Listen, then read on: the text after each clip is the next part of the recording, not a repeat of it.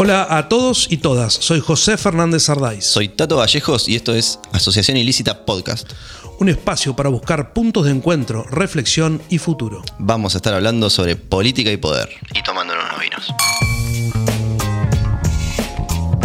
Tomo algo, pero no. Te cara de no flojito, soy muy. Sí, no. ¿No? Soy más de tomar por ahí sí una medida, por ahí después de comer. Sos birrero, después de un buen asado, ¿viste? Soy demasiado birrero. Sí. Nació en Bahía Blanca en 1963. Un año nada más, me parece, estuvo en Bahía. Pero obviamente es más, más montermoseño que bahiense. A los 22 entró al área de deporte de la comuna. En el 89 asumió como director de Turismo, Cultura y Deportes de la Municipalidad de Montermoso. A fines de los 90 fue director de Turismo de la provincia, siendo joven. Eh, fue elegido concejal por el peronismo de Montermoso y fue titular de Consejo Liberante hasta 2003. Que se fue como jefe de gabinete del Ministerio de Producción bonaerense. En 2005 asumió como intendente por ser el primer concejal de la lista que encabezó hasta ese momento Marcelo Di Pascuale, que se fue a diputado provincial y quedó él como intendente. En 2007 se presentó como candidato y arrasó arriba del 70% de los votos.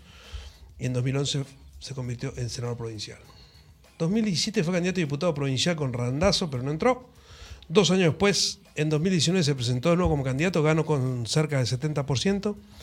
Y ahí sigue hasta ahora defendiendo con uñas y dientes que a nadie se le ocurra llevar el COVID a Monte, ¿no? Es como que está a las piñas en la puerta de Monte, como Esperando ver. acá no entra nadie. Sos amigo de dos intendentes peso pesado con Urbano, Insaurralde y Catopodis, que hoy están en lugares eh, ejecutivos importantes. ¿Son ellos más interesantes que Randazo en esa construcción interna del, dentro del peronismo? Gracias por venir hoy. Bueno, gracias a ustedes. Salud. Gracias y salud. Salud, gracias. El whisky era por eso. En, porque- en Montermoso brindamos por el peronismo. No lo voy a poner en ese compromiso. Brindo por el peronismo con la No, gente. sí, ¿por qué no? Salud. Salud. Por Argentina, ¿no? Eh. Que salgamos. Pues que, que con el peronismo es como la argentinidad, decís. Eh, pues, y, bueno. Hay algo de eso. Y Está la este frase, sí, está la este frase esta de que todos somos peronistas, ¿no? Como decía el general. Está claro, Como decía el general, todos somos peronistas. Pero, pero lo de Randazo, como no lo entendí. No, digo que Catopodis y Insaurralde Sí. Digo, son, son gente en- hoy en el esquema, eh, gente más interesante en la construcción del peronismo de lo que fue Randazo, quedaste bien, cómo, cómo No, con Randazo quedé muy bien. Sí, quedé digo muy porque ahora va, va por afuera, digamos. Sí, quedé muy bien. O sea, Florencio para mí es una de las personas más importantes que ha tenido el proyecto del peronismo desde, el, desde Kirchner en adelante. Es más, el constructor de alguna manera del kirchnerismo en la provincia de Buenos Aires, en la primera pelea que da el kirchnerismo, que es contra Dualde, es Florencio, no Felipe. Florencio como eh, ministro de gobierno de Felipe en ese momento. Después de ahí trabaja con el flaco durante muchos años, es ministro del Interior con él y después vuelve con Cristina. Y después él entendía, después de las derrotas sucesivas que tuvo el kirchnerismo, de que el peronismo necesitaba una primaria para en esa primaria revalidar títulos de conducción, de liderazgo dentro del peronismo. Y bueno, no se lo dieron en su momento contra Scioli, que fue lo que él quiso. Eh, y después cuando vuelve nuevamente pensaban que lo iban a dejar competir contra Scioli, no lo dejaron, pensó que iba a competir contra Cristina, tampoco lo dejaron, le tiraron al Partido Justicialista por la cabeza, Cristina se quedó con Unidad Ciudadana, y ahí juega por afuera, en el frente ese que fue cumplir, en donde jugamos nosotros, eh, y sacamos creo que el 5,5% en total Sí. dentro de la, de la provincia, La provincia. aquí en Bahía el- y en la sección el 7,5% que no nos alcanzó. Y, y bueno, después de ahí, digamos, el que gana gobierna, el que pierde acompaña, siempre entendí Siempre eso de la política y nosotros quedamos dentro de- del justicialismo y dentro del frente de todos y Florencio siguió su camino enojado más con, con la dirigencia que integra el frente de todos, con la cual él no, no tiene serias diferencias de alguna forma. Ya, ¿Qué, qué te pasa hoy cuando ves que ya él ha lanzado spots?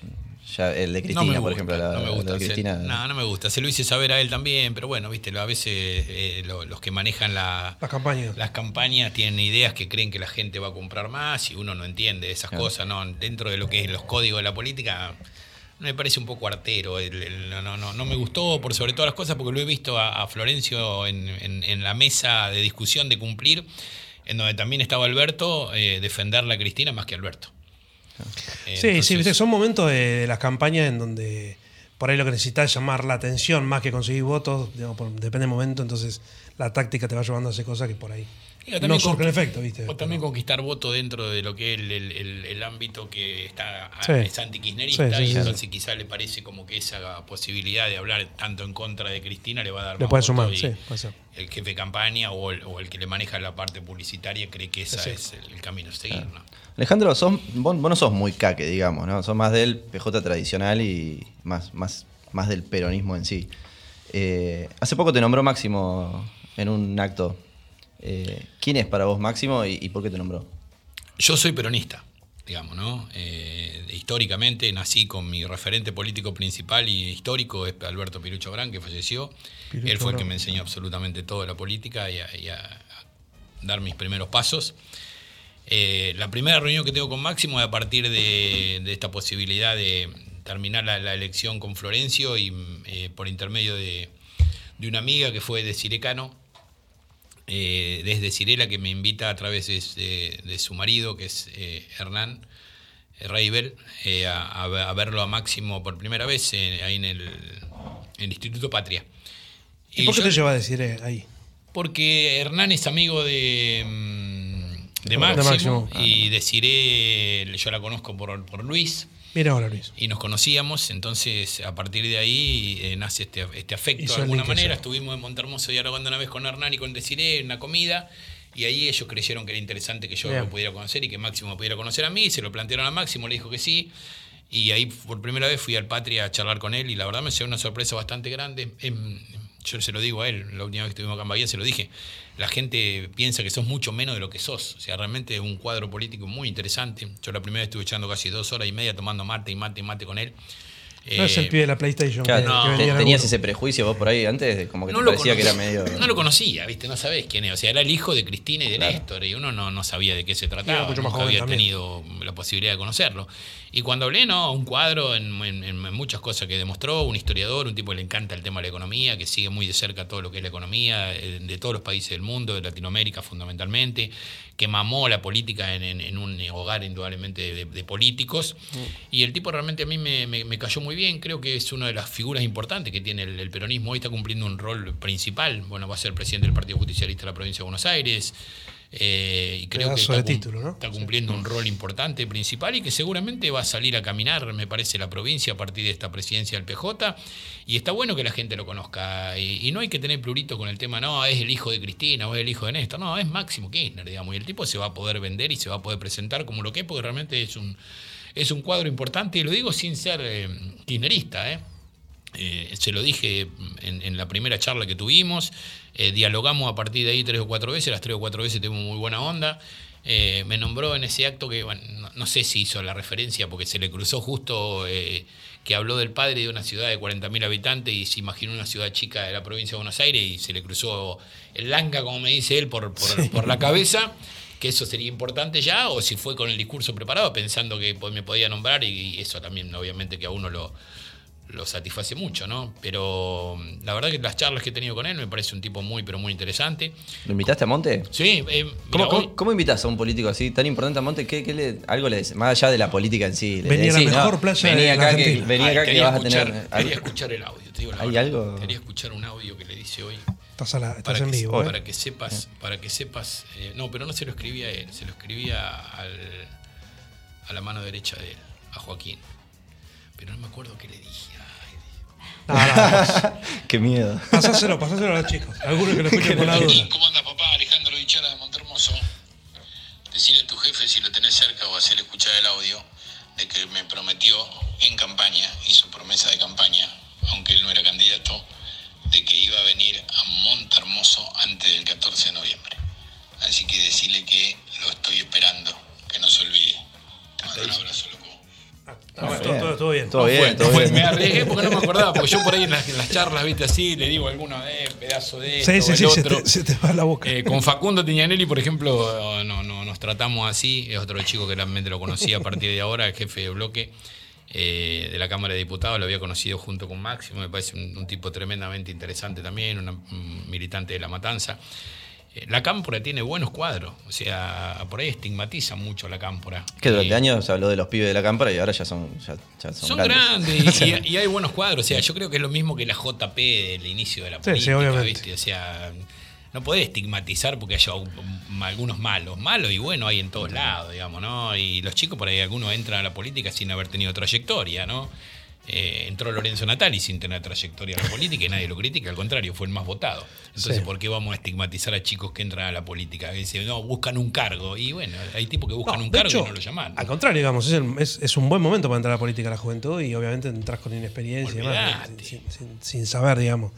Creo que ahora el estigma se cae cuando se empieza a gobernar y a tener eh, lugares de responsabilidad un poco más eh, serios y ahí, digamos, de alguna manera Si no la- si servicio o no servicio. Si no estás a la altura, te tienen que pegar un boleo y te y algunos no están, y exacto. Y Te tienen que ir, Eh, a como corresponde. ¿Qué, Tato te preguntaba de Monte cómo lo presentaba. ¿Qué es Monte? Danos la mejor definición, así, irretrucable, digamos. Que Monte. El paraíso. Ah, mierda. Bien. Monte es el paraíso. La mejor playa argentina por lejos. ¿Por qué? Por todas las cualidades naturales que Montermoso tiene, porque si un lugar tiene seguridad, tranquilidad, eh, tiene una belleza única. Me vengo de estar dos días, una- me quedé una noche en un campamento en La Boca, fuimos a pescar con unos amigos que vamos siempre. La cantidad de corvina que sacamos fue impresionante estos días. Soy muy mal pescador y muy mal tirador de caña. Me meto hasta acá para tirar la plomada cerquita, porque si no, no llego desde la costa mucho. Y la cantidad de corvina que sacamos impresionante y la pasamos bárbaro. Eh, Monte es un paraíso realmente, ¿no? Y uno disfruta mucho de, de Montermoso, y disfruto mucho de, de- de la actualidad de, de, Montermoso, fundamentalmente. Nos costó mucho para lograr este Montermoso de hoy. Yo recuerdo de, de- de grandes sacrificios que nosotros hemos hecho. Yo era, vos lo nombraste, di- director de turismo de Montermoso, y recorríamos las peatonales de las principales capitales argentinas eh, distribuyendo folletos. Yo distribuía folletos de Montermoso junto con Pinamar, con Villa Gesell, con Mar del Plata, y me decían Montermoso, y de 10, 9 no sabían dónde quedaba en el mapa. Y el que lo conocía, lo conocía por las agua viva. Claro, Y encima de eso, el Claro. agua- agua viva Y desde ese momento, digamos, eh, fueron pasando cosas. Yo me acuerdo un día eh, en la búsqueda de lograr algo que era tan importante para nosotros, de instalar la ciudad y con lo que cuesta eso.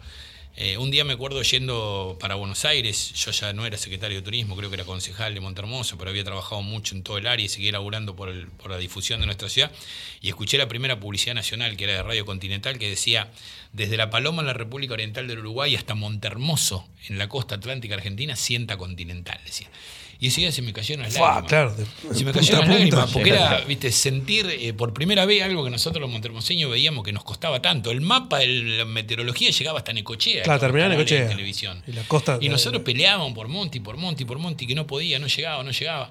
Y bueno, y ver hoy esta actualidad de Montermoso, en donde realmente está instalado, digamos, el- el- allá la gente prácticamente toda lo conoce y, y se logró instalar también y ves un crecimiento permanente ya de la densidad poblacional, del, del flujo turístico, de que no todo el turismo que va es exclusivamente el bahiense, y no en detrimento del bahiense, todo lo contrario, nosotros los montermoseños tenemos que ser agradecidos del bahiense y por la inversión que ha hecho, por la publicidad que nos ha dado, por la posibilidad de permitirnos crecer. Pero eh, tener gente de todo el país ya llegando a Montermoso y, y que lo disfrute, que te dice qué lindo que está Monte, qué limpio, qué ordenado, qué seguro, qué bonito, qué inversión pública, qué inversión privada. Bueno, esas son las cosas que me parece que, que a uno lo, lo- lo hacen en- enorgullecer mucho. ¿no? Hablabas de, de los bahienses, justamente, con todo el quilombito este que hubo en la pandemia, que, Sí. que parecía que estabas con una escopeta dejando que nadie, impidiendo que la gente entre. Sí. ¿Crees que se resintió esa relación con el bahiense? Nah, ¿Hay algo ahí o no? nah, ¿Te nah. quieren los bahienses o no? No, no, mira, ¿A votar?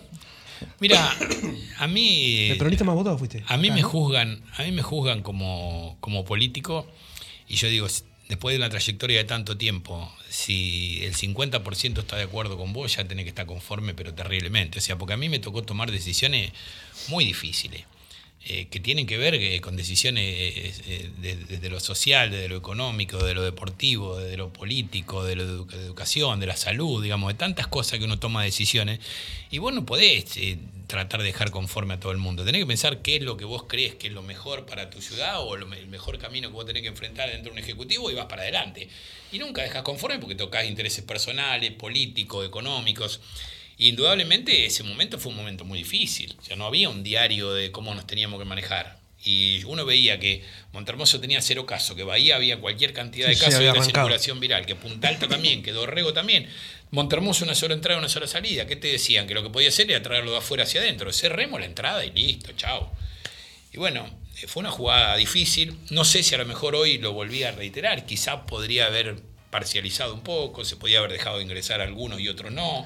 Un fin de semana ponele que vengan los de las partidas pares y otros los de las partidas impares. Es más fácil después analizar. Por- claro, pero lo que pasa que era un momento de, y en donde también vos lo que estabas defendiendo era la vida de cada uno de los montermoseños. O sea, la enorme responsabilidad que tuvimos los intendentes de todos los colores políticos. ¿eh?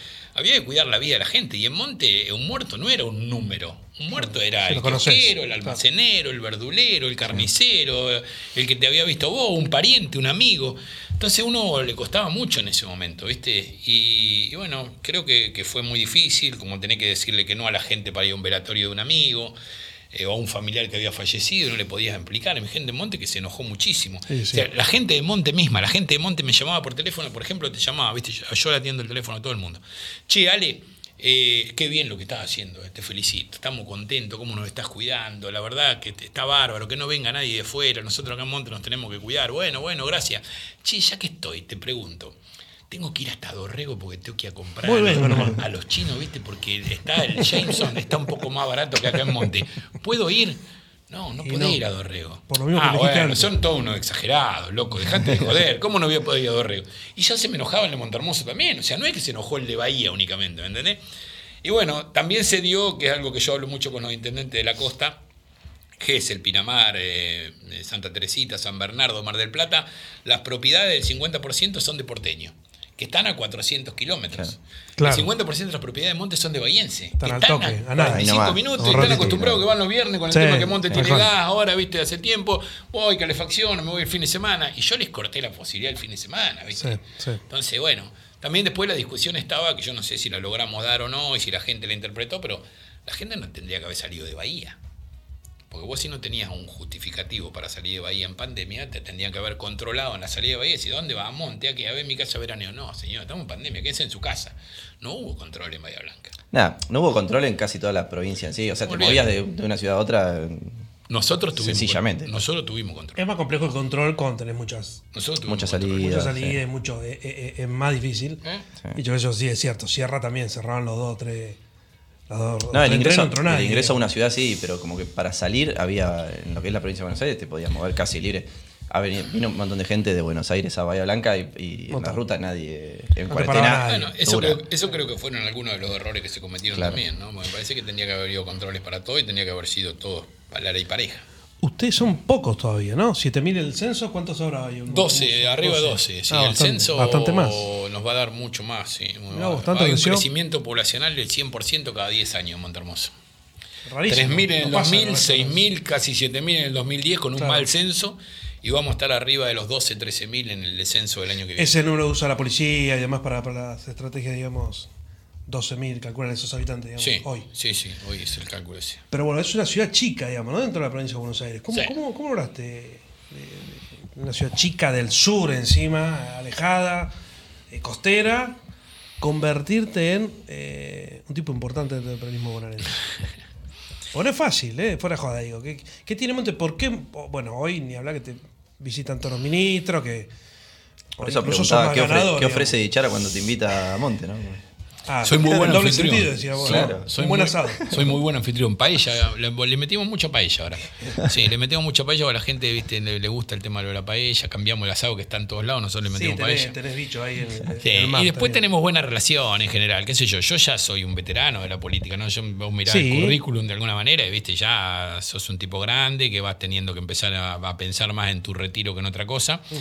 Y uno ha ido dejando huella de alguna manera, de- fundamentalmente creo que de- como persona, me parece más allá de lo de la política, ¿no? De política por ahí se valora mucho también.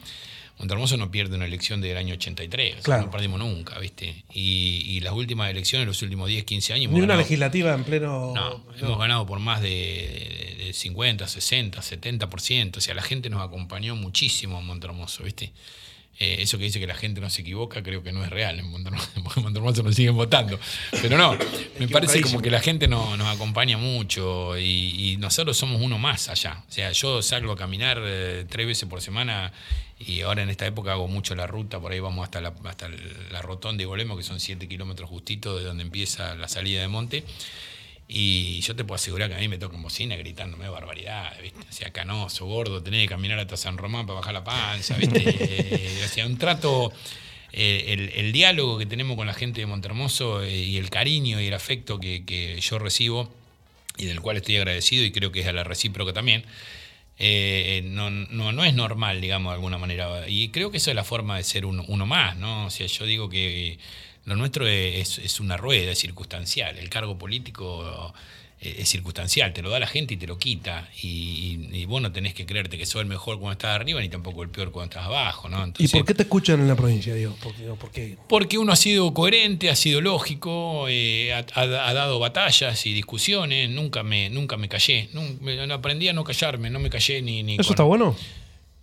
Me, ha traído algunos dolores de, cabeza, te puedo asegurar. ¿Te arrepentís de alguna no, cosa? No, de nada, de nada. Un día en una reunión chica en Olivos le le planteé una cosa a Néstor, me acuerdo, y, me recibí una mirada muy, muy dura. ¿Quiénes estaban? ¿Néstor? Eh, y Florencio. Y Florencio, ministro del, Interior. Y mm, cuando salimos, Florencio me dice, no siempre tenés que decir lo que pensás. Y le digo, va en contra, va en contra mío si no lo hago, ¿viste?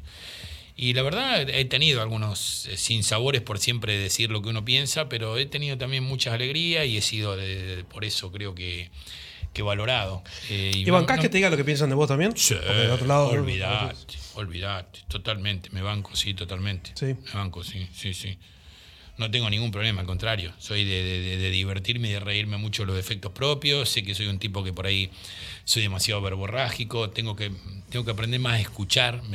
creo que uno de los defectos que tengo es por ahí hablar demasiado y no, no escuchar, viste que a veces tenés que saber escuchar. Yo por ahí no, sé escuchar quizá tanto. Eh, pero bueno, soy también un, formador de, opiniones, de ideas, de proyectos. Trato de ir a la vanguardia en el tema de, proyectos, de copiar mucho, tratar de copiar todo lo bueno de, lo que se puede. Y no soy muy leído, es otro de los problemas que tengo. Una vez el primer ministro que tuve, que fue Brown, me dice, si querés triunfar en la política, pibe, a los 98 fui secretario de la provincia de Buenos Aires de, turismo con Brown ministro. Sí. Y me dice, si querés triunfar en la política tenés que aprender a bailar tango, a hablar inglés y a jugar al golf, me dijo. Ninguna otra cosa. No, ninguna otra. No le hice caso al pobre tango. Y viste, había como tradiciones un poco más clásicas de alguna. Che, ¿qué, ¿qué, onda? ¿Por qué tenés tan buena relación con Fantino? Seguimos hablando de qué, qué, hace dichar al monte, ¿no? Ale cayó, Alejandro cayó porque, bueno, la, novia es de acá de Villamitre. Eh, y cae un día con la familia a Montermoso y me, dice, había, lo había llevado Hernán Arranz, que era secretario de turismo en ese momento, que habían hablado con él. Y me dice Hernán, Fantino te quiere conocer. Y quería conocer al intendente, no a mí, ¿no? Y bueno, le digo, sí, decirle que venga. Bueno, vino, tomó un café, charlamos con él, y le digo, vamos a dar una vuelta por la ciudad. Yo acostumbro mucho a, llevar a todo el que viene a Montermoso a, llevarlo por la ciudad, a la ciudad que no conocen, digamos. Pasamos por la Villa Esperanza, vamos al hospital municipal, recorremos, recorrido obligada al polideportivo municipal. Para nosotros el, deporte es un proyecto importantísimo de nuestra gestión de gobierno y la gente se queda sorprendido. Y, y bueno, lo llevé a todo eso Alejandro y le digo, le había contado otra infidencia más también. Le digo, vamos a, esta noche largamos la primera bola, la primera bola del casino. Le digo, estaría bueno digo, que vengas con nosotros, le digo, porque para nosotros es importante para promocionarlo, y aparte que venga, qué sé yo. Y el flaco me dice, Alejandro dice, no lo tomes a mal, dice, pero, o sea que un político asociado con el juego, dice, no, no queda bien. yo te diría que no, que no voy a ir y que me parece que tampoco vos tendrías que ir, ¿no? Y le digo, mira Alejandro, digo, a mí me asocian con cosas mucho peores. mucho peores. y le dije, esto ya está simpático. el juego. el juego pasa desapercibido, ¿viste? Y se empezó a reír tanto él, ¿viste? Le causó gracia lo que le dije. Y, realmente, bueno, empezamos a tener una relación ya ahí más personal. Y después fue un día a pescar con nosotros y después un día nos invitó a comer en Buenos Aires con él. La noche que fuimos a comer a Buenos Aires a la casa de él, me acuerdo, fue un papelón porque nos terminamos peleando con Juan Chizabaleta, eh, que hoy es ministro de Desarrollo Social, porque habíamos estado laburando juntos en cumplir con, Néstor, con Florencio. Y esa noche nos pusimos a discutir, pero acaloradamente en la mesa de Fantino y Fantino no podía creer. Escucha cómo están discutiendo. Vos estás escuchando, le decía un amigo. Y se cagaba de risa con nosotros. Y bueno, quedó una muy buena relación y siempre no, no, nos valora mucho y siempre es un gran protagonista de, la difusión de Montermoso, por suerte. Y Te llevó a un par de programas.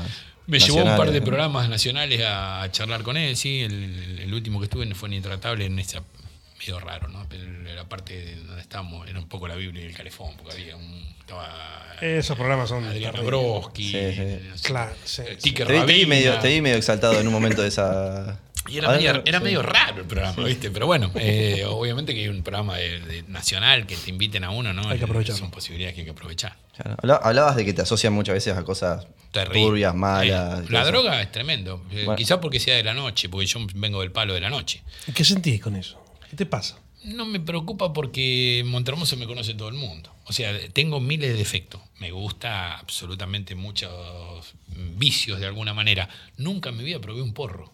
Pero en mi vida un porro. Mis amigos saben que yo soy antidroga, lo odio el tema de la droga. Pero bueno, el estar, haber tenido boliche Igual, bailar. el, el uso de una cosa y la venta es otra. Pero no, ni lo usé ni siquiera. O sea, con eso te quiero decir. Como que no, lejos, decís Porque viste que tampoco estaría mal, ni, ni, ni, ni digo que esté mal que alguien pueda fumarse un porro. Es más, yo charlo con mis hijas a veces y me dicen, papá, no sea antiguo, un porro se fuma cualquiera. El problema es otra cosa, ¿no? El porro, narco, me no, dicen, ¿viste? sí, sí. Eh, La pastilla, el éxtasis, un montón de cosas que son mucho más duros que, que el porro. El porro es una pavada, me decían. ¿viste? Y bueno. Eh, pero yo ni siquiera probé un porro en mi vida, ¿viste? Y creo que más que nada por el tema de lo de la noche, más que nada, digamos, yo tuve, eh, tenía 16 años, yo siempre digo, no, Eh, fui DJ, vendedor de, de- rifa, bancario, guardavida, profesor de pádel, profesor de vóley, todas actividades de vago en general, ¿viste? Eh, a- mí me iban a buscar, mi viejo tenía un supermercadito, ¿viste? Y yo salía a la noche y después volvía y a las 7, 8 de la mañana y me quedaba durmiendo hasta las 12 del mediodía y a mi amigo a buscarme y mi viejo le decía, déjalo dormir así no gasta. O sea, y, y fui hijo único y fui criado en una familia muy tradicional, digamos, con valores. eh, soy, soy muy apegado a, a mis hijas, soy muy familiero. Pero bueno, eh, hay motes que no te puedes sacar, ¿viste? Tuve pub toda la vida, eh, siempre estuve relacionado con tema de la noche, después tuve un, pool, eh, fui yo que en boliche bailable como Sacara, como Aranjuez, como Paloca. Eh, después tuvimos Margarita con mi cuñado. Toda una serie de antigüedades De también, todo. ¿no? No la historia de Montermoso. digamos, ¿no? Eh, no, un año se les ocurrió a Pirucho que teníamos que ser todos los guardavidas de Montermoso y nosotros fuimos guardavidas sin saber nadar, algunos, ¿viste? Una locura total y absoluta. Practicábamos al mediodía cuando salíamos en una pileta y no sabíamos nadar. Cualquiera, sí. Y, y bueno, son cosas a veces que se dieron en otro contexto, Sí, ¿viste? sí, sí. Pero bueno, esas son las cosas por ahí que me. ¿Y, y qué te pasa cuando, a ver, eh, el crimen de Caterín Moscoso, ¿no? Eh, hay un sector que apunta a que el poder de Montermoso Sí. quiso ocultar Claro. eh, lo que pasó en realidad. A vos, el poder Montermoso son ustedes, ¿no? Cuando, cuando se refieren al poder Montermoso se refieren a la política. Sí. ¿Qué te pasa cuando... Política, la policía. eh. ¿Tuvo algo que ver el poder de Montermoso? ¿No tuvo algo que ver? A mí me dolió mucho. eh, hay, hay una cosa que quedó muy absolutamente clara. Digamos, vos fíjate que termina lo de Catherine y hay- al poco tiempo hay elecciones en Montermoso. Y nosotros ganamos por más del 60% de las elecciones. Eh, o sea, un, un asesino. Decir que la gente te creyó. Un asesino. La gente de Montermoso sabe qué fue lo que pasó. O sea, la gente de Montermoso sabe cómo fue. Hoy cada uno tiene su versión de alguna manera y es como el crimen de Nisman. ¿viste? Se suicidó, lo mataron. Y ya el que quiere saber, el que quiere decir que se suicidó no le va a cambiar la opinión. Y tiene el con que quiere decirlo. pensar que lo mataron, piensa que lo mataron. Eh, la, la piba pobre fue una, una víctima total y absoluta de lo que sucedió. Y, todos estamos en contra y todos nos gustaría el esclarecimiento del crimen de Catherine Moscoso. Lo que pasa es que, bueno, indudablemente es la justicia la que tiene que, responder de cuáles son los motivos por los cuales no se esclareció. Creo que hay un antes y un después de eso. Y lo que sí, estoy totalmente convencido de que la política no tuvo absolutamente nada que ver, absolutamente nada que ver, nada, pero nada. Y los que tildan como posibles culpables, eh, yo pongo la mano en el fuego. O sea, yo no, no soy de poner la mano en el fuego por gente de la política, ni mucho menos, pero acá cayeron en, en- la boca de, de la gente tipos que, que no tienen nada que ver con la política ni que tuvieron nada que ver con eso, que pagaron por el hecho de ser o familiares o amigos nuestros. Y eso me molestó mucho. Cuando decís porque- pagaron es porque apuntan, apuntan Sí, hacia ellos. por ejemplo, sé yo, Martín, no, yo no lo quiero nombrar para no, que no, no vuelva a tomar el mismo, ¿viste? Pero Sí, sí. El, hecho de ser el hermano del intendente, ¿vos sabés lo que es Martín? Yo pongo la mano en el fuego, pero así, total y absolutamente más sano tremendamente sano, un pibe divino, de buena familia, de que nunca, nosotros ninguno cometeríamos una cosa tan atroz como esa. Eh, la, política de Montermoso es otra cosa, somos una banda de amigos nosotros. Eh, nos pusimos al lado de la familia, bueno, yo hoy tengo algún diálogo importante con, familiares, eh, la, tía mm, de, de, Catherine fue conmigo a la escuela, yo la llamé, estuvimos charlando con ella. Eh, se involucró un poco la política negativamente en este aspecto, ¿viste? creo que se dio un cúmulo de cosas que hicieron que fuera una noche, aparte del asesinato de Catherine, que fue la gota que rebalsó el vaso también, ¿no? Creo que también hubo algunos temas que, no quedaron muy claros de la actuación tanto de la policía como de la justicia en, en esa noche, eh, que, que hayan Mira, yo esa noche. el hinchamiento de Canini González, que era el principal apuntado, fue medio. Pero yo esa noche estuve con el jefe de la policía en, en Montermoso, y porque yo estaba en Buenos Aires, eh, porque yo era senador. Y llego y le digo a Marco, voy, vamos hasta la policía, le digo, quiero hablar a ver qué, cómo está la cosa, qué pasa con lo de Katy. Y vamos y charlamos con el jefe de la policía.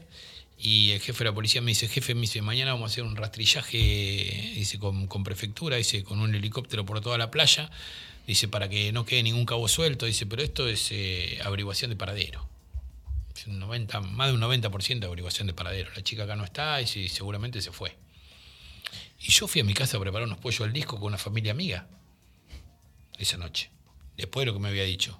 Y cuando estábamos ahí me llamó Marco y me dice, encontraron muerta a Katy. Digo, ¿qué me está diciendo? Sí, le encontraron muerta a Katy. En un lugar donde hipotéticamente tenían que haber rastrillado. Ya habían pasado, sí. Y no estuvo. Bueno, nosotros ni siquiera estamos en la causa. Eh, la, municipalidad de Montermoso ni siquiera está en la causa, que creo que uno de los errores en su momento cometimos, que Marcos por el hecho de, que lo acusaban al hermano, nosotros teníamos que haber involucrado un poco más. Hay cosas en la causa que no se han dicho que son claves. Por ejemplo, dicen que se mandó a analizar el tema, que lo dice en la causa, se mandó a analizar eh, los órganos de, de Catherine y la arena que tiene ella es la arena de médano de donde la encontraron. O sea, la piba muere por asfixia. O sea, siempre estuvo en ese lugar. Eso quiero decir, ¿no? Y eso no, no, se dice, creo que en algún momento lo, va, a salir a la luz. Eh, quizá eh, sea tarde, eh, como lo que estamos hablando, porque ya está todo el mundo que tiene opinión formada y no lo va a cambiar absolutamente con nada. Pero la gente de Montermoso sabe positivamente como es, yo no quiero hablar de, de, la familia ni, ni, de mucho menos, porque me parecería que es mezclar un poco el dolor con esto. Me hubiera gustado que se haga justicia, es muy difícil que se logre ya ahora con el paso del tiempo pero todos conocemos la historia de, de Montermoso. Montermoso somos pocos, nos conocemos mucho, creo que es una de las cosas buenas que tenemos. Todos nos conocemos desde que nacimos en, nuestra ciudad. Y eso habla bien. Vos de, hablas de algunos de estos motes, ¿no? Digo, ¿cómo, dos, dos, preguntas. Uno, ¿cómo, ¿cómo se saca encima uno de estos motes cuando si realmente uno no es, ¿no? ¿Cómo, cómo los evitás? Por un lado, y por otro lado, desde un gobierno local, ¿qué posibilidades reales hay de una ciudad chica como Montermoso, un gobierno local, de elaborar temas como... Eh, la droga, como el narco. Volviendo a estos motes que vos decías, Diego. Sí, mira, yo una de las cosas que más hablo con el comisario cada vez que, tengo la oportunidad de que el comisario llega, yo cuando las dos veces que llegué a intendente me pusimos comisario nuevo. siempre trato de... ¿Por qué? Renovar. Porque trato de renovar, porque me parece que es una necesidad, que el que está durante mucho tiempo se enquista con las cosas del lugar también, y me parece que tiene que haber un cambio y es bueno para la sociedad en general. Eh, en un primer momento llevé a Carlos Galiquio y ahora llevé a Fernando Vera. Eh, y lo primero que hablamos es el tema de ir contra la droga. A mí es lo único que me preocupa. O sea, yo soy de una generación en donde el ídolo era el, deportista y el buen alumno. Claro. Eh, yo estoy en contra de la falopa y de la pelea. No, no, no la consigo bajo ningún punto de vista. Yo soy de una noche en donde íbamos al boliche a bailar, a divertirnos y a irnos contra Taino con alguna mina sí o sí. O sea, la, conquista era el motivo por el cual ibas a un boliche bailable, a divertirte, a estar con tus amigos, y bien. Y, yo eh, nunca me agarré trompada, no me acuerdo de me agarrado trompada nunca, y nunca, nunca me, me pie Y en mi época, digamos, los que consumían droga, que era el porro, todos sabíamos quiénes eran.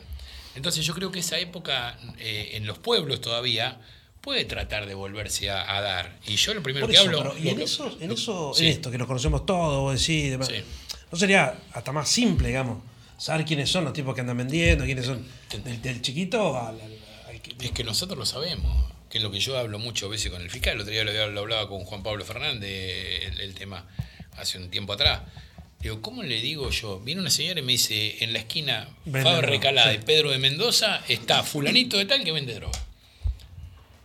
Y si yo, que soy el intendente, lo sé y no lo puedo ir a atrapar de alguna manera, Sí, termino en connivencia con el tipo. ¿Y cómo le digo a la mamá del tipo que me vino a hacer la denuncia que, que yo no estoy en la droga, en la venta con el tipo ahí? ¿Viste? Y no es Y suficiente entra- una denuncia penal, digamos. No, no puede no es suficiente, porque lo que te dicen es que los juzgados están atorados de cosas que son mucho más importantes, que hasta que llega la posibilidad de, la posi- de comprobar, digamos. eh, Sí, sí, sí, tenés bueno, todo un proceso, Nosotros en claro. Montermoso no tenemos ni siquiera una, una ayudantía fiscal propia, dependemos de Coronel Dorrego. Tiene un ayudante fiscal que es de Coronel Dorrego, Montermoso, el único lugar que era donde de tiene acá, una ayudantía Y hasta hace fiscal. poco había un ayudante fiscal que encima estaba. Un ayudante fiscal que tuvo Era algo que no se pudo, que no se pudo un comprobar bien, digamos que no tiene nada comprobado, que estaba cumpliendo la función muy bien de ayudante fiscal. Esa es la realidad, yo no la puedo negar, eso es Montermoso. Eh, Pipkin de apellido. Hizo, hizo un buen laburo en Monte y estaba trabajando bien. Después esto otro que sucedió, digamos, el- el- el- no creo que está exonerada totalmente y sigue laburando, pero no está ahí.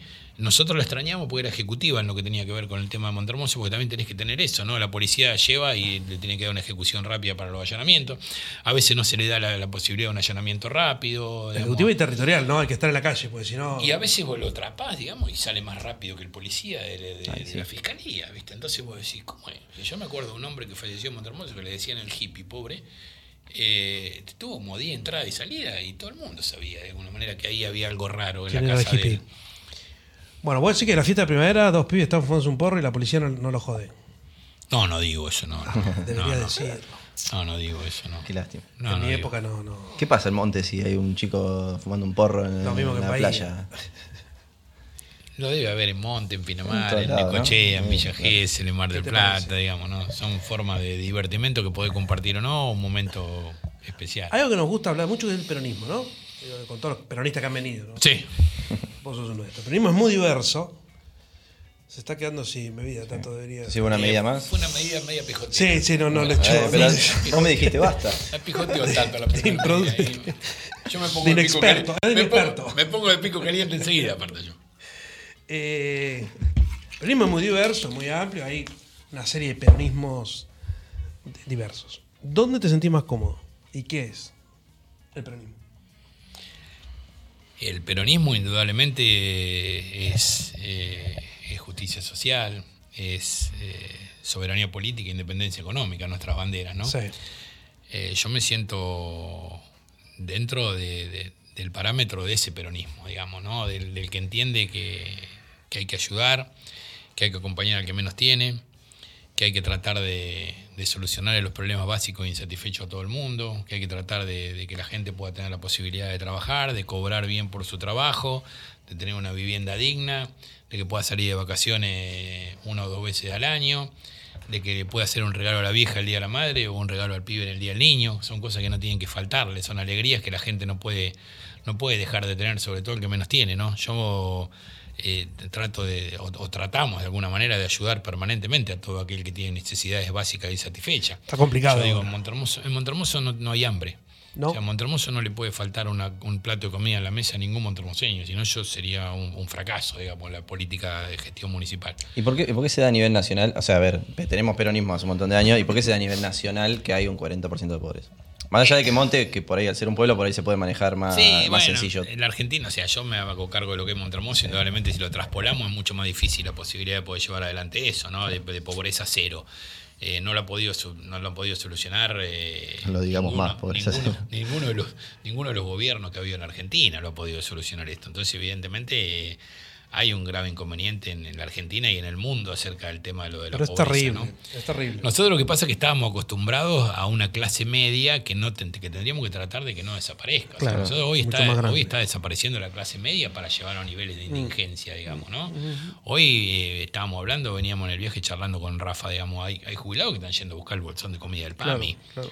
Cuando antes no iban, digamos, ¿no? Entonces esas son Hay, cosas que... hay mucha gente de clase media que nunca fue a Eso. buscar un bolsón y que ahora está empezando a y con buscarlo y le da y- vergüenza y, todo lo que. no buscar, sabe dónde, ¿no? cómo. Esas son las cosas que no pueden pasar, digamos. Hay cosas que no nos pueden, o en uno de los principales países exportadores o el principal país exportador de carne, que no podamos tener un, un bife en la mesa de los argentinos, digamos. Eso es una locura total y absoluta. Creo que hay, eh, que tiene que terminar esta elección y tiene que haber una mesa de consenso social, político y económico de todos los partidos políticos en donde los temas básicos, de alguna manera... No, pero hablamos un montón de años de eso, ¿no? Y no, y termina pasando nunca. No que- termina pasando. Tenés razón. Tenés toda la razón del mundo. Tenés toda la razón Vamos del a mundo. llegar en el momento en el que Y ya... la, grieta, y la grieta está cada vez peor. Y la grieta está absolutamente cada vez peor. Y, y- y vos ves eh, eh, no solamente la política, sino que la grieta está instalada absolutamente en todos lados, ya en la familia. En todo. Eh, antes no podíamos tener discusiones de fútbol en- Ah. o de política. Hoy ya no podés discutir en el aborto. O sea, hay, hay, hay temas que son Sí. Blanco-negro y, y no hay nada en, en intermedio y no hay sentido común. Y vos sos el enemigo encima. Porque Encima te ponen- en blanco y negro, pero el otro el enemigo. digamos. Totalmente, ¿viste? O, o- o el de todos y todes, digamos, de alguna forma, algunos que están de acuerdo, otros que no están de acuerdo. Yo creo que no todo es tan eh, eh, lineal, ni, ni- me parece que hay un, un camino intermedio que hay que tratar de buscar en donde se tienen que conseguir los consensos, que son muy difíciles, en donde no solamente la dirigencia política los tiene que buscar. ¿eh? Yo discuto mucho que yo... eh, yo soy mi, mi primo hermano, creo que no, que es, es sobrino segundo en realidad. Yo le digo primo para no serme tan viejo yo. Es Gabriel Pocay, que es eh, un contador importante acá de Blanca, que tiene Arcor. Y yo, cuando él me habla de la política, de que eh, vamos a hacer Venezuela, por ahí te salen con Él esas es cosas. corresponsable. Viste, yo le digo, escúchame, ¿y usted, los empresarios, papá? Digo, no se hacen cargo de nada. ¿Y usted, lo- lo- los, los periodistas, no se hacen cargo de nada? Vamos, o sea, yo creo que todos tenemos una enorme responsabilidad. Esto, Hay políticos buenos y malos, hay policías buenos y malos, hay periodistas buenos y malos. Hay Bueno, eso lo, eso repiten casi todos los invitados que tenemos acá, como que sí, somos un ref- la política es un reflejo más de lo que es la... Totalmente. Pero bueno, sí. Y no con esto nos tenemos que sacar el ensayo. Nosotros Claro. somos los principales responsables. ¿eh? Nosotros somos los principales responsables porque nosotros la gente. La responsabilidad elige. está en que la, la- política es la herramienta transformadora, Claro, digamos, Claro. de, de la Vos vida tomás de la decisiones que influyen directamente. Efectivamente. Por eso. Evidentemente hubo mucha gente que tomó muy malas decisiones durante muy mucho malas tiempo. Eso, y se siguen tomando muy malas decisiones, indudablemente. ¿Fue una mala decisión te, cuando te dejaron afuera la presentación de todos en Bahía? Después ganaste la elección y se tuvieron que. Yo lo ¿Cómo es tu vínculo con el peronismo bahiense? Bueno, bueno, bueno, bueno, tengo una buena relación, tengo buena relación. Fuiste el peronista que más votos sacó en la, en la sexta, En Bahía también. en Bahía. Sí, eso. Te trajo Rafa Morini, que es eh, bahiense. Sí. ¿Lo tenés secuestrado allá? Está en PAMI en Montermoso. Bien. Eh, por una cu- cuestión laboral y de elección personal también. Eh, tengo una buena relación, los quiero mucho. A, tengo una buena relación con Marcelo, con Federico. Aprendí a convivir con Gabriel Godoy y a partir de, de esa convivencia nació, no te diría una amistad, pero sí una relación eh, de, de afecto mutuo. ¿Por qué convivir? ¿Había pica antes? Sí, indudablemente. Yo no estoy de acuerdo en muchas cosas de, de- de- de la cámpora, la he discutido con ellos y ellos no están de acuerdo con mucha metodología nuestra y también la hemos discutido muy fuertemente, ¿no? O sea, eh, yo creo que a los viejos no hay que tirarlo por la ventana, la vieja política no es la política que hacíamos nosotros y tampoco que a los nuevos hay que tirarlo por la ventana y que lo que hacen ellos está todo mal. Claro. Pero en eso hay que tra- tratar de, de- de convivir y en esa convivencia para ese enroce, de diálogo, choque. Y bueno, la hemos llevado bastante, bastante bien. Eh, hoy comparto lista con, con Maite, que es una piba muy tremendamente trabajadora también, que tiene muchísimas virtudes laborales y muchas ganas de desarrollarse. Eh, y también en eso ha habido discusiones de alguna forma. Porque Con Feliu más viejo, ¿no? La relación, porque es de. con Marcelo nos conocemos desde hace muchísimo más años. más digamos. ¿no? Hemos compartido muchas cosas juntos, estuvimos en cumplir con Florencia. Eh, creo que, que, mm, Marcelo es, es, eh, la, la- la asignatura pendiente que tiene ser intendente de Bahía Blanca. Creo que hubiera sido un gran intendente de Bahía Blanca, no tengo ningún Tiene ganas duda. todavía. Cuando estuvo acá el otro día, dijo. Y que- tiene ganas de trabajar y me parece que también hay... Creo que acá en Bahía Blanca lo que también se necesita es eh, un- una oportunidad de que se produzca la posibilidad de una discusión que hasta puede ser política electoral por el liderazgo. A mí me parece que tendría... Dentro del peronismo hablas. Sí, Claro, sí, y sí, porque... sí, sí. ¿Te parece bien una paso Feliu, El- el, Subieles? el ponele? peronismo necesita liderazgo, necesita líderes. Eh, tiene que haber un líder. Y yo creo que hay una crisis de liderazgo que es importante que se tiene que dilucidar únicamente en las urnas. Y los títulos se revalidan democráticamente en las urnas. Y me parece que bueno, hace falta el día de mañana que esté la posibilidad de una competencia que sería sana, porque son dos tipos sanos. Federico es un ejecutor tremendo, con unas terribles ganas de trabajar, que demostró que quiere ser intendente de Bahía Blanca, podía haber sido senador cuatro años más y no quiso podía haber sido cualquier otra cosa y no quiso, trasladó a su familia, la gallega la trajo a Bahía Blanca, dijo, te quedás acá, vamos que ayudame, la gallega lo acompaña y está ejecutando para ser intendente de Bahía Blanca. Y Marcelo tiene un sinnúmero de, de- de virtudes, digamos, que lo catapultan como una de las personas muy importantes del peronismo de Bahía Blanca también. Eh, y eso sin ir en detrimento de otros compañeros que seguramente tienen todas las, las posibilidades, las ganas y, y que merecen eh, eh, tener la posibilidad de competir. Entonces yo creo que eso... Esos tres armaron una alianza que hizo de- al consenso del peronismo bahiense, que logró de alguna manera eh, hace dos años hacer muy buena elección. Pero es cierto que decís vos que el peronismo muchas veces, el peronismo no, todo movimiento político en general necesita que, que haya un líder, digamos. No ¿no? tengas dudas. Que como que, que la tríada eh, Godoy, Subiel, Feliu está bien por un tiempo, pero en algún momento alguien tiene que liderar para ganar y, y- Tiene que haber un liderazgo. Y llevar adelante, Siempre digamos. se da el liderazgo, no tenga ningún tipo de duda. El- y el, el peronismo es el que más lo necesita. Eh, siempre el peronismo está acostumbrado a que haya un conductor político. ¿Y allá cómo fue? Vos tuviste, tío, tu- En Abraham, Montermoso fue conductor político Macluf, después fue conductor, el primer intendente democrático, después fue conductor político Pirucho Abrán. Pirucho fue el primer conductor político de- de- de- que nos dio la, la- la posibilidad de participar a los que éramos jóvenes. Eso con Menem, ¿no? momento donde Los nos- 90. no, antes, mucho antes, con Cafiero. Ah, la renovación. Eh, nos dio la posibilidad de empezar a participar a los que éramos jóvenes, en momento que en donde no se convocaba a los jóvenes a la política, fue un visionario Pirucho.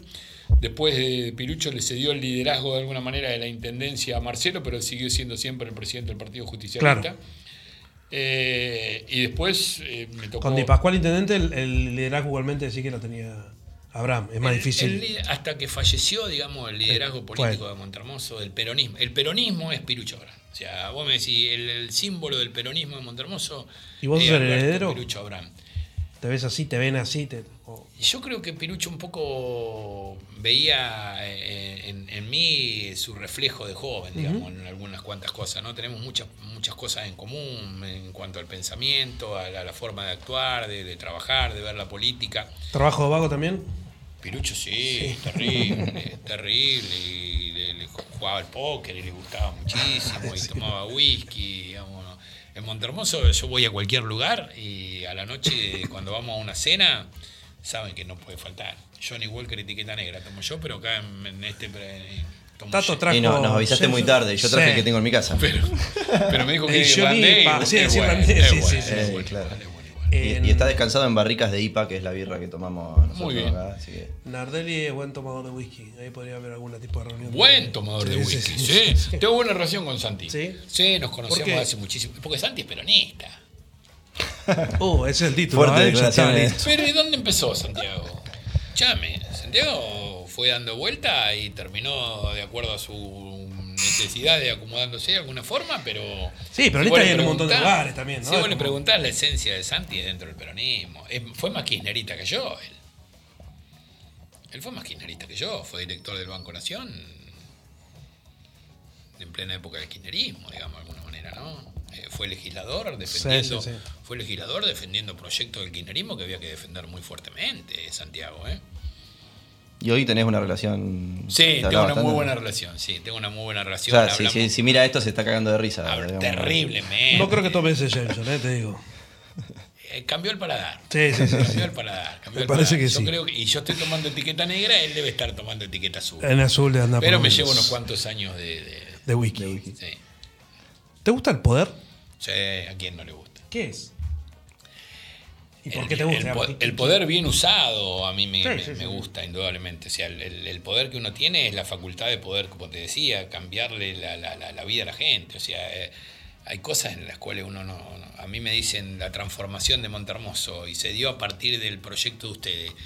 Y eso es, es poder, digamos, y el poder bien utilizado. El, el entregar una. El otro día entregué una escritura a, a una mujer eh, casa. y el abrazo y el, el- el llanto de la gente. Porque una escritura es la posibilidad de que la persona pueda tener eh, en el testamento algo para dejarle al hijo. Es la posibilidad de tener el acceso a un crédito con una garantía te- hipotecaria. eh, y poder entregar una llave de una, de una- de una casa o una escritura, poder entregar un trabajo. O sea, cuando uno le da la posibilidad de un laburo a alguien, eh, el- eh, yo el otro día tuve la posibilidad de, en una gestión de que había una vacante en el Banco de la Provincia de Buenos Aires, a un pibe que lo adoro de Montermoso, de que entrara a trabajar al banco.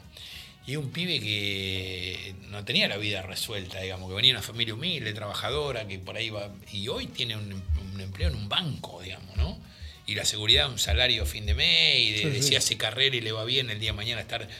Y bueno, son dos cosas impagables, ¿no? ¿Viste? El- el- el- ese poder de alguna manera, eh, eh, de, de poder de cambiar las cosas para bien de la gente, de tu ciudad, es, es- es algo magnético, es muy lindo. Corto un poco con los empresarios de Monte. Viste que vos tenés en Montermoso, que participan del poder también, obviamente, Sí. mucha inversión foránea, o, o no, montemors- no montermoseña, quiero decir. Sí. ¿Cómo se llevan con eso? ¿Cómo lo manejan?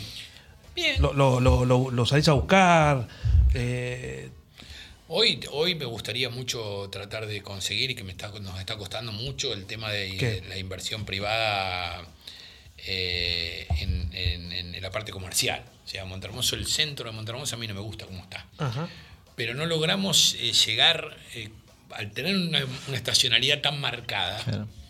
es muy difícil para No el rentable, empresario, digamos. claro, no es rentable. Entonces, es por eso que, digamos, nosotros tratamos, de tener un calendario turístico anual permanentemente con el tema de mejorar los fines de semana largos, Claro. de tratar de apostar a que donde el mar eh, y el calor no tienen la influencia que tenían que tener para que la gente vaya, bueno, que Montermoso tenga otro atractivo. Pero no es fácil tener otro atractivo No, cuando te vas y te cagas Como de lo creas, frente sí, sí, tal cual, sí. Te agarra el viento del Claro, mar y es insoportable en todo, el. Déjame Sí. joder, no te van a estar acá enfrente, ¿viste? Sí. Entonces, eh, es muy difícil eso. Y es una de las cosas que tenés que tener. Pero bueno, hay mucha gente que ha hecho inversiones, hay mucha gente que ha ganado muchísima plata en Montermoso en estos últimos 20 años. Eh, los dueños de las propiedades de Montermoso, el valor venal de la propiedad le ha subido tremendamente. Eh, hoy un alquiler en Montermoso está muy por encima de la media de muchos lugares de la costa atlántica argentina. Montermoso es un lugar caro, con un público, no te digo a veces uno, pero un público muy importante. ¿Por qué es tan caro? Es caro porque Está la claro que gente- demanda, ¿no? Porque si no, no. no, no. hay, hay más eh, hay más demanda que oferta. Claro. Y eso hace que lo bueno sea precios. caro. Y a veces lo que uno se queja, o nosotros particularmente nos quejamos, es que lo que termina siendo caro es lo malo. Sube Porque- todo, digamos, eh, claro. Porque el que, viste, que, que yo, yo con el tema del básquet, por ejemplo, que es un tema que yo hablo mucho con mis amigos porque me encanta el deporte. Digo, no, no en San Lorenzo de la época de Tinelli, no era caro mata, era caro un perro. Claro. Digamos, ¿viste? Que, que- que decía, si Mata cobra 100 mil dólares, ¿por qué no voy a comer 15 mil yo? Claro, sí, no, sí, porque vos no me valés, perro. Vale digamos, cinco. pero Vale Mata 100 mil. Bueno, y en Montermoso, un departamento frente al mar puede valer 25 mil pesos por día el alquiler, o puede valer 250 mil dólares. Lo que no puede valer el alquiler a 72 Claro. cuadras del mar, digamos, una casita Claro. que vos no la reformás nunca, no que no mejoraste nada, que tenés el colchón de tu abuela y no le cambiaste ni los utensilios de cocina y querés cobrar, porque el tipo cobró O 25 10. lucas, una inversión, pero 10 lucas. No vale 10 lucas eso. Entonces termina siendo caro lo malo. Sube todo y no proporcionalmente en, en relación al servicio, digamos. Efectivamente. Y ese es, ese es un problema grande. Pero es una discusión muy linda para dar, digamos, ¿no? Montermoso, yo creo que el crecimiento de Montermoso se da a partir de una decisión política económica tremenda que tomamos nosotros, que es el tema de cambiar la ecuación de, nuestro, de los ingresos de nuestro presupuesto. ¿Cómo fue? 2005 presupuesto de Montermoso era 70% coparticipación, 30% Ah, recursos bestial. propios. La coparticipación tiene tres parámetros, densidad poblacional, territorial, cama de hospital. Montermoso no tiene territorio, no tiene población, No tiene poca cama. Y va a tener muy baja coparticipación toda la vida, Sí. Montermoso. Entonces, ¿qué nos estaba pasando? Con la copa que teníamos y sin recursos propios, al pena pagamos los sueldos. ¿Cuál fue la decisión que tomamos? Juguemos no. A1, A2, B1, B2, frente al mar viven los ricos, pumba arriba los impuestos. Y eso nos va a dar la posibilidad de empezar a hacer lo que nosotros queremos. Seguridad, orden, limpieza, calendario turístico anual, con la nuestra. Porque con la de la provincia no la vamos a lograr nunca porque no hay ecuación posible que nos haga cambiar la coparticipación. Nos la jugamos y realmente la gente paga un impuesto que si vos lo mirás en otros O sea, un día explotó el el, el impuesto. Tremendo, es carísimo. Y a partir de que explotó, todos los años lo aumentamos de acuerdo a la inflación. Es condición sine qua non. Este, mes, este año nosotros montamos vamos a aumentar el impuesto del 40-45%. Porque la inflación va a, a ese ritmo y si vos te quedás, es como en tu casa. Sí, sí, lo mismo. Digamos, te quedas en el ingreso. Entonces, ¿qué, nos- ¿qué fue lo que nos pasó? Ahora yo digo, contra eso, y doy esa discusión al que me lo quiera tomar. Decime cuánto valía tu casa en el 2000 y cuánto vale ahora.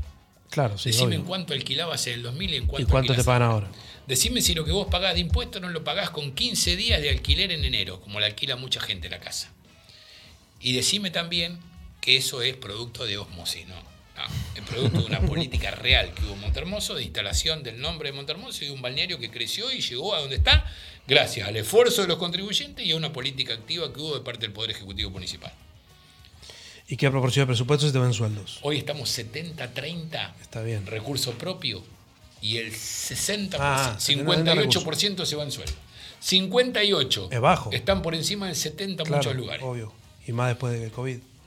Decía- decías que Monte era es un paraíso, ¿no? ¿Qué, qué le falta a Monte? Decime algo malo que tenga Monte. Que... Mm. Un centro lindo. Nos falta, sí, un centro lindo, nos falta buena gastronomía. eh, son muy pocos los lugares que hay gastronómico importante. Nos falta un, un buen centro comercial. eh, estamos preocupados con el tema del agua en el balneario Sauce Grande. Nos, mm, nos preocupa el, el crecimiento explosivo de la ciudad en, en determinado tipo de, de temas que tienen que ver con los servicios. El apoyo y la, la suerte que hemos tenido nosotros es tremenda. El otro día nos dieron 400 millones de pesos para una planta depuradora. La planta, hay cosas que la gente no sabe. La planta depuradora de Montermoso termina llevando los líquidos del efluente local a una laguna potabilizadora que está a 4 kilómetros y medio. ¿Saben por dónde pasa el caño central? Eso por el Montermoso del Este. Por Mirá el vos. pleno barrio residencial. ¿Saben las veces que nos explotó durante el verano pasado? Cuatro veces.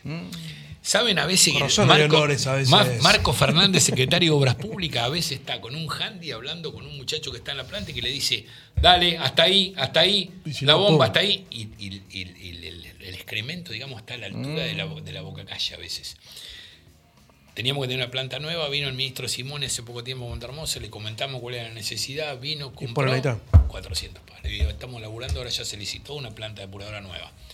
Como eso, que sea, infinidad de cosas. Y esas infraestructuras que la gente no la ve, ¿no? Porque vos No, vas al baño y listo, enterrás, te sí, olvidás, sí, digamos, enterrás. es una cosa que no. Hasta que no te salta por el, Claro, El por- tema de por- gas, hace, hace unos años atrás, digamos, cuando estaba el, el kirchnerismo, creo que era Néstor el presidente, Camusi llegó un momento que dijo, no hay más posibilidades, con este gas Montermoso no puede tener más boca de, de expendio nunca más. Y, y logramos traer un, un gasoducto nuevo que nos costó casi un millón y medio de dólares en un año. Claro, pues yo era pendejo a Monte y era, venía el camión con los. La luz, Con la luz fue tremendo, hay una inversión en, en- en energía que es, se, la hizo versión y que ni siquiera la fue a inaugurar. Una de las inversiones más importantes que hubo en generación de energía eléctrica en toda la provincia de Buenos Aires fue en Montermoso y nos solucionó un problema de los próximos 30 ¿Ves que hay algo 40 años. raro? Por algo te dan tanto. Hay algo raro. Puede ser el whisky y, y la paella, ¿eh? no digo que no, pero. Eso te diría que Escúchame, ¿quién es el portal bahiense que, te, que es fanático tuyo? ¿No lo no seguís en Twitter, en, en las redes? Soy muy malo para las redes. Bueno, portal bahiense. Ah, sí, responde, y responde picante. soy, la soy, red. soy recalentón. ¿Cómo? Soy recalentón, recalentón. Bueno. Portal Instagram, Bahiense sí. es una, una- una web que no sabemos de quién es y tiene redes y es fanático tuyo. ¿En serio? De, de hecho, te está mirando y está diciendo que es el mejor intendente del mundo mundial. No sabemos por qué. Portal Bahiense. Me parece que necesita. Portal Bahiense. Te banco, papá. Necesita pauta, me parece. No, si banca tanto es porque no necesita pauta. Te banco, compañero. Encuestas crueles. Un juego. Sí, Está bueno. ¿Te vas a hacer unas preguntas? Imposible. sí. Imposibles, pero. Sacudir, hermano. Plata y miedo nunca tuve, dijo un amigo. Bueno, Dale. arrancó. ¿Qué preferís, Alejandro? ¿No poder usar frazada ni acolchado nunca más? ¿O sentarte sobre mojado siempre? Siempre vas a sentarte sobre Para algo toda la vida. ¿Siempre sentarme sobre mojado toda la vida? O no poder usar ni frazada ni acolchado, el monte. No, no, poder usar frazada ni acolchado. Me sen- quedaría sentado sobre mojado, sí. Bien. Es imposible eso. No es cómodo, pero está bien. ¿Dejará existir una de estas dos cosas para siempre? ¿Los fines de semana y feriados o la electricidad? Los fines de semana y feriado. La electricidad imposible no vivir con electricidad. No vas a tener más descansos, ¿eh? Bueno, se puede descansar. eh, fines de semana. día de semana, algo cambiaría. No, y además para monte, los feriados y fines largos. Son Son fundamentales. claves. La electricidad también. La electricidad es imposible, no. Sin electricidad. Hoy Claro, sí, hoy es imposible. No habría fin de semana largo y feriado sin, Sin electricidad. Tal cual. Bueno, algo pasa en tu cocina y no va a andar nunca más una de estas cosas. Las hornallas o las canillas. Uh, mirá vos. Complicada esa, ¿eh? Las carillas, que no anden más. La hornalla tiene que estar siempre. ¿Y de dónde sacamos el agua para el mate? Ah, de un dispenser. Y bueno, sí. Veremos. Hoy, mar. hoy hay El del Hay muchos que toman agua salada. A mí Alguno me va a hacer negocio, te va a agua llevar el salada. agua. Eh, Que no falte la hornalla. Cambiará drásticamente tu manera de hacer ciertas cosas. ¿Cuál preferís que cambie? ¿Ver películas sin sonido a partir de ahora o comer con los ojos cerrados? No soy de mirar mucho películas. Sí. Veo películas sin sonido. Comer con los ojos cerrados. No, imposible. Casi como no leer. Aparte me darían cualquier cosa y soy malo para... No, soy, Para soy, y soy hijo único encima, ¿te imaginas? Soy mal eh, aprendido, no mal educado. Bueno, la cosa se pone jodida. A ver. Vas a tener que renunciar a uno de tus privilegios. Luego de pagar una coima, conseguís que te dejen elegir cuál. Tengo que pagar la coima Tenés que primero. pagar una coima. Ah, mierda. ¿Qué? Para un programa de política justo eso. Sí, raro. Eh, pero dice eso. Es un político de palo en el coima. Me están metiendo en un brete. A si Claro. la inventa Tato. Eh, no, no, acá está mi coima. Dale, dale. Eh, vas a tener que elegir una de estas para renunciar. Eh, no vas a poder usar nunca más cuchillo. Sin pagar coima, Tato. Bueno, saquemos la coima. Sí, sí, queda No me hagas pagar coima. No vas a poder usar nunca más un cuchillo. O nunca más te vas a poder poner medias. ¿Nunca qué? ¿Cómo es? Nunca más usar cuchillos o nunca más usar medias. Dejaría las medias. Sí, yo también. Dejaría las medias, sí. Sí, No me cuchillo, importaría la andar, última. andar descalzo. No me No puedes usar nunca más una de estas cosas. ¿Calculadora o esponja? Esponja no uso. O sea, jabón. Sí, en, en jabón o solo sin esponja. Bien. Escuchame una cosa. Para que me falta una. La, Ah, la- que le hacemos a todos. A todos. Vas a perder una de estas capacidades. Sentir olores o mentir. ¿Qué ¿Cuál, preferís perder? cuál preferís perder? Nunca más poder mentir. No soy mentiroso, vos ¿sabés? No tengo problema en dejar de mentir, no, no, no, nunca miento. Sí, y, eso me, no y, eso me, y eso me ha traído tremendas dificultades, no mentir. O sea, soy demasiado animal eh, con la verdad. Eh, yo siempre digo, prefiero ponerme pálido al principio y no colorado al final. Es una de las mis frases preferidas, digamos. No, no, no, eh, te lo digo que si hoy me han llamado, por ejemplo, dame un terreno. No te voy a dar un terreno, nunca te vamos a poder dar un terreno. Digamos. Si no te anotan un plan, no te podemos dar un ¿Quién, terreno. quién te dice dame un terreno? Que- Montermoso, todos Ah, los sí, montermoseños. dame. Sí, se piensan que le puedes dar un terreno. Yo he visto llamadas al- acá en el municipio de Bahía eh, terreno. que el intendente me dé una casa. Así. Quiero un terreno, quiero una casa, solucionar el problema. No tengo forma. No, Sí, no. ¿Pero de un ciudadano común o de alguien en especial? No, ciudadanos comunes y de, bajos recursos, o sea, gente que realmente eh, Sí, que lo necesita. que lo necesita y cree que vos lo podés solucionar y no le podés hacer entender. Hay gente que no le puede hacer entender que hoy no es un momento quizá para poder entrar en un plan de vivienda, que no tiene posibilidad de, con- de conseguir un crédito, que es el, el momento actual es complejo. ¿no? ¿Cuánta gente hay esperando vivienda en Monte? Tremendo. El principal déficit que tenemos es el tema de la vivienda. Hoy estamos con 30, 75, 105 en ejecución y estamos consiguiendo a través del Plan Nacional de Suelo 284 lotes que nos van a dar posibilidad de ponerle servicio para el día de mañana tener una solución habitacional. Pero el tema también tiene que ver con que eh, vos no podés darle un terreno a cualquiera. O sea, bueno, viene Tato, bueno, ¿qué, qué problema tenés? Quiero un terreno. Bueno, Ah, está bien, pedo, te doy un terreno. ¿Y qué me pones arriba del terreno? Sí, sí. Una carpa. O sea, ¿cómo le haces entender a la persona que hoy, que si el otro día cambió las canillas, mi señora, que no eran ferrum, dos canillas, 25 lucas me costaron? Claro, sí, sí. ¿Cómo así, digamos, hoy para construir una vivienda? Imposible. Sí, imposible. O sea, y, el- y hay otra de las cosas que son clave en eh, el, el UBA, el desastre que hizo el crédito UBA contra Sí, el sí. Procrear. O sea, ahí no tenemos posibilidad de... de- estamos, el- ellos están en inferioridad de condiciones de la competencia. Yo no puedo ¿Cuánta- creer todavía que haya gente que vote al gobierno anterior. No lo puedo creer, sinceramente. Creo que nos están castigando a nosotros y por eso están ganando la oposición. Porque es imposible que piense que alguien quiere volver a la época macrista. Pasa que es mucho menos racional el voto en, en- en En una legislativa. Y sí, Sí, sí. puede ser. Pero eh, ellos meten el proyecto de flexibilización laboral, lo primero que meten, ¿eh? Y va en contra de los trabajadores. Y hay muchos trabajadores que están votando en contra del peronismo. Bueno, perdón, no me quiero meter en política. No, No, no, es no. Pero el- bueno. El problema es que sea retarde, pero Claro, es cierto, pero también. Yo me digamos, quedo, me tomo otro yeso, yo me quedo, no Ay, tengo drama, eh, El tema es sentir, eh, qué sé yo, también la gente la está pasando mal, entonces también está recaliente, así como te putea a Macri, te putea a Alberto. Entonces, Sí, sí. frente a eso es como que el voto es medio una cosa.